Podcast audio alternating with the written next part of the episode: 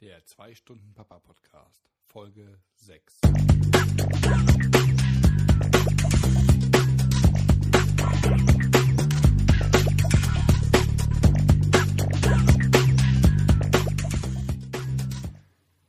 Hallo und herzlich willkommen zur sechsten Folge des 2-Stunden-Papa-Podcast.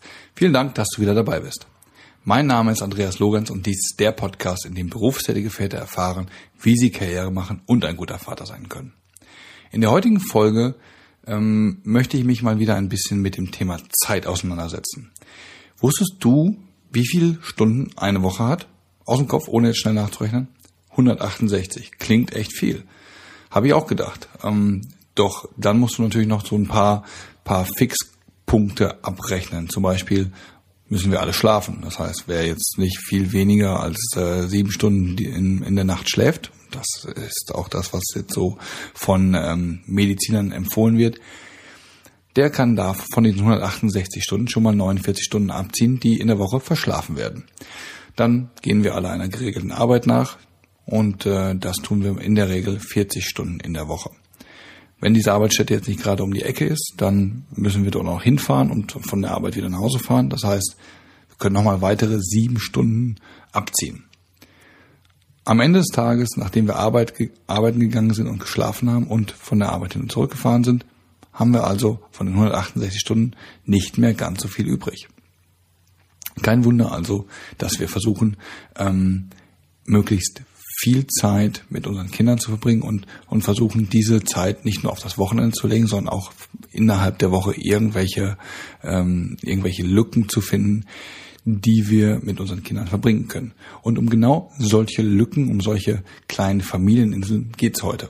Denn auch ich habe mir diese Familieninseln eingerichtet in meinen Arbeitsalltag oder in meinen Wochenalltag oder in unseren Wochenalltag.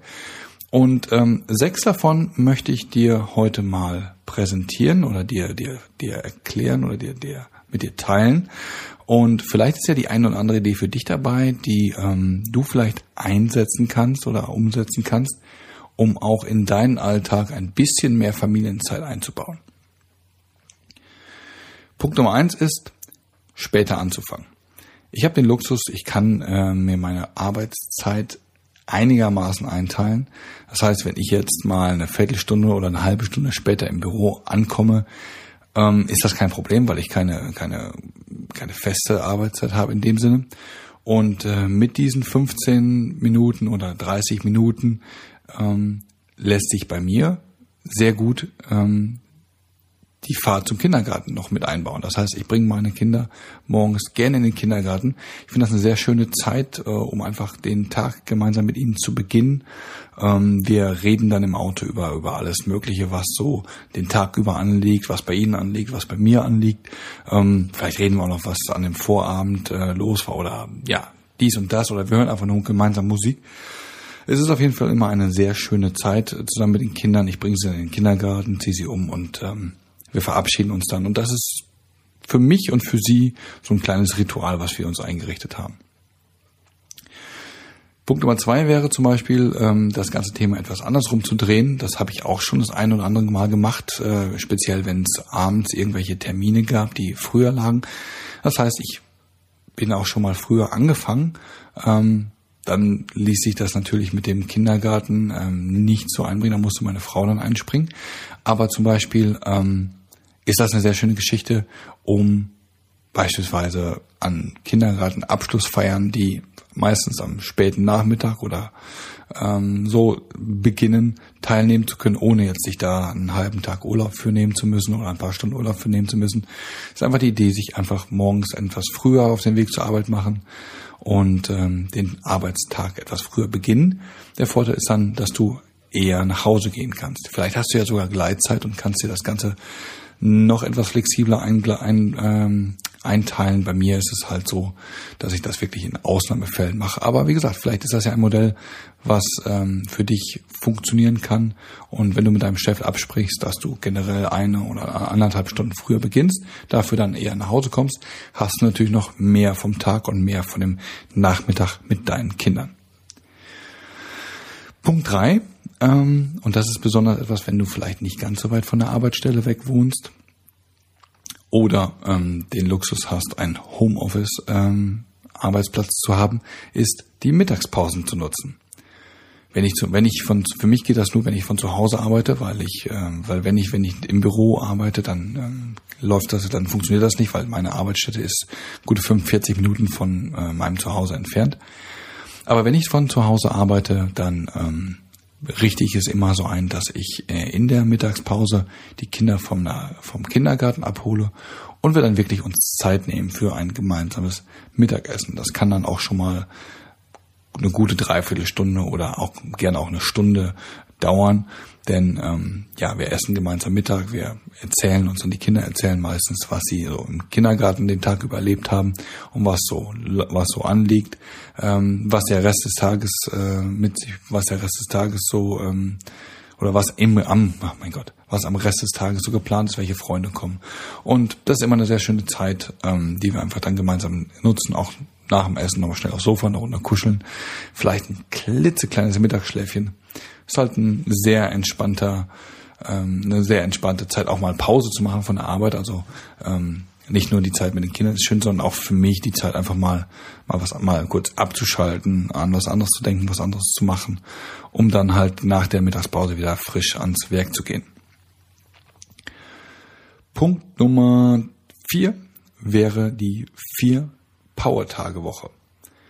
Das funktioniert bei mir aufgrund meines Arbeitsmodells nicht, ist aber eine Idee, die ich von einem Freund äh, habe, der das regelmäßig macht und der das wirklich, und wo ich ein bisschen neidisch bin, dass das bei mir nicht funktioniert.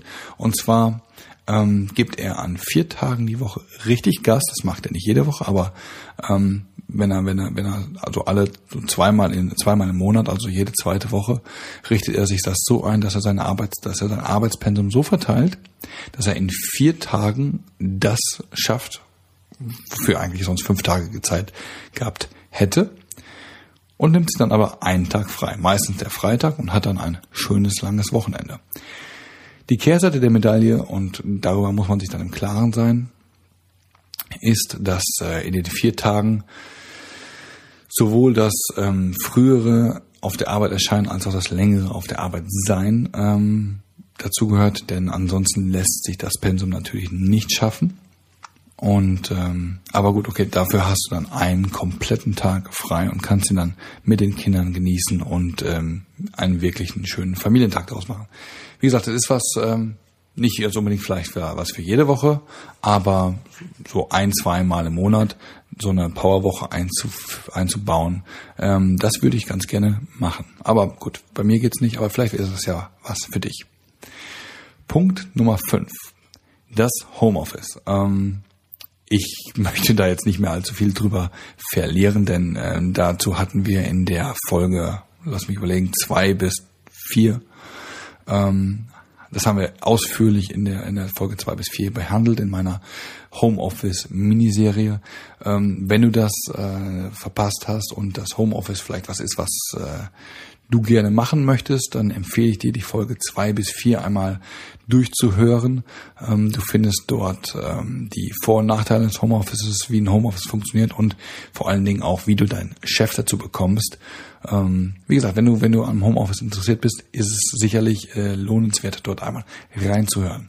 Zum Homeoffice hier in dieser Folge ganz kurz nur erwähnt. Natürlich eine, eine tolle Idee oder eine tolle, ähm, eine tolle Geschichte, wie du, wie du mehr Familienzeit in deinen Alltag einbauen kannst. Ähm, entweder du machst das wirklich, äh, wie, wie ich es eine ganze Zeit lang gemacht habe, wirklich eine ganze Woche nur oder eigentlich nur von zu Hause zu arbeiten oder vielleicht lässt sich ja auch dein Chef dazu erweichen, mal so einen Tag in der Woche dir zugestatten, von zu Hause zu arbeiten. Aber das soll es hier zum Homeoffice auch schon gewesen sein. Wie gesagt, eine ganze äh, Themenreihe dazu in der Folge zwei bis vier. Punkt Nummer sechs ist es, ähm, die Termine einfach, also, also sich seine Termine passend zu legen. Ähm, was meine ich damit? Also, wenn ich, ich habe viele, viele Auswärtstermine, die ich, äh, wo ich jetzt nicht ins Büro fahre, sondern direkt zum Kunden oder ich fliege, ähm, ich fliege, ja, ich fliege zu Kunden und ähm, wenn ich Termine habe, die am Nachmittag sind oder am späten Vormittag oder wenn mein Flug mal morgens nicht ganz so zeitig geht, dann fahre ich vor dem Termin nicht noch erst ins Büro, sondern gönne mir einfach die Zeit zu Hause. Ich arbeite von zu Hause, klar, aber ähm, ja, wenn ich dann weiß, ich habe einen Termin danach, dann nehme ich das mit der Arbeit dann auch mal ein bisschen lockerer und ähm, ja, gönnen mir dann auch die Zeit mit den Kindern. Wie gesagt, fahre sie dann in den Kindergarten oder wenn sie vielleicht frei haben, dann ähm, lasse ich mich auch schon mal das ein oder andere Mal von ihnen gerne bei der Arbeit stören. Genauso ist es, wenn ich, wenn Termine, ähm, wenn Termine mitten am Tag enden, dann nutze ich meistens die äh, Flexibilität, die ich habe, auch von zu Hause zu arbeiten und fahre dann nach dem Termin nicht mehr unbedingt zurück ins Büro, sondern fahre dann direkt nach Hause, erledige dort meine Sachen, die noch zu erledigen sind und lasse dann auch ähm, zeitnah den Griffel fallen, wie man so schön sagt, und ähm, ja, genieße den rechtzeitigen Feierabend zusammen mit der Familie. Also, das waren die sechs äh, Punkte, die ich so mache. Also, wie gesagt, um das nochmal kurz zusammenzufassen.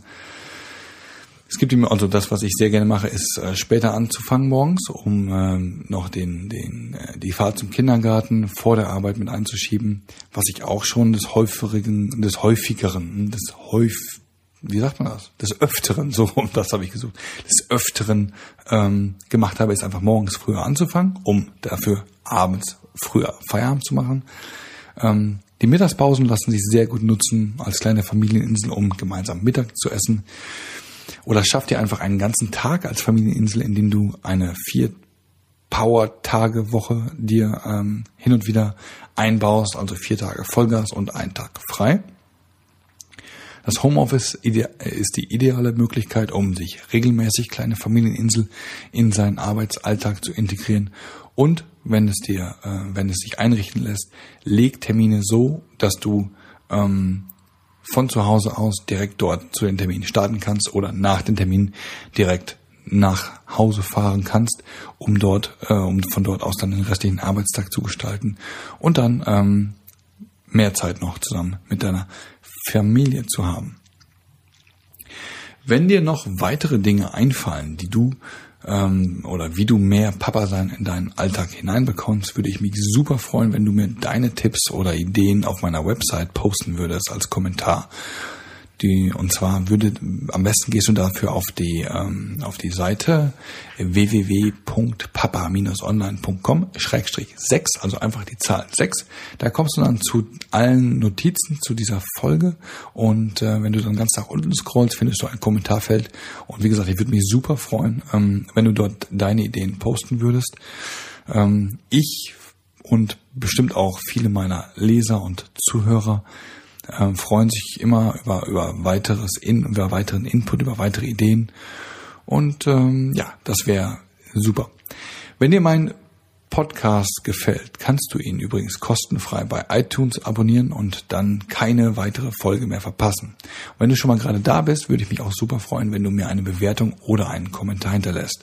Dadurch hilfst du mir, den Podcast unter den anderen Podcast-Hörern bekannter zu machen und vielleicht den einen oder anderen Papa hier auf diesen Podcast zu stoßen, der ihm vielleicht nützliche Tipps ähm, bieten kann. Danke schon mal dafür im Voraus. Wie üblich findest du natürlich alle Links und ein paar Infos noch zu dieser Folge in den Notizen auf meiner Website. Die Adresse habe ich gerade schon mal genannt. Ich wiederhole sie gerne noch einmal. Und zwar ist das www.papa-online.com-6, also einfach die Zahl 6. Ich bedanke mich jetzt recht herzlich fürs Zuhören. Ich hoffe, du konntest den ein oder anderen nützlichen Gedanken für dich mitnehmen. Schalte auch zur nächsten Folge wieder ein, um zu erfahren, wie du als zwei Stunden Papa Karriere machen kannst und ein guter Vater sein kannst.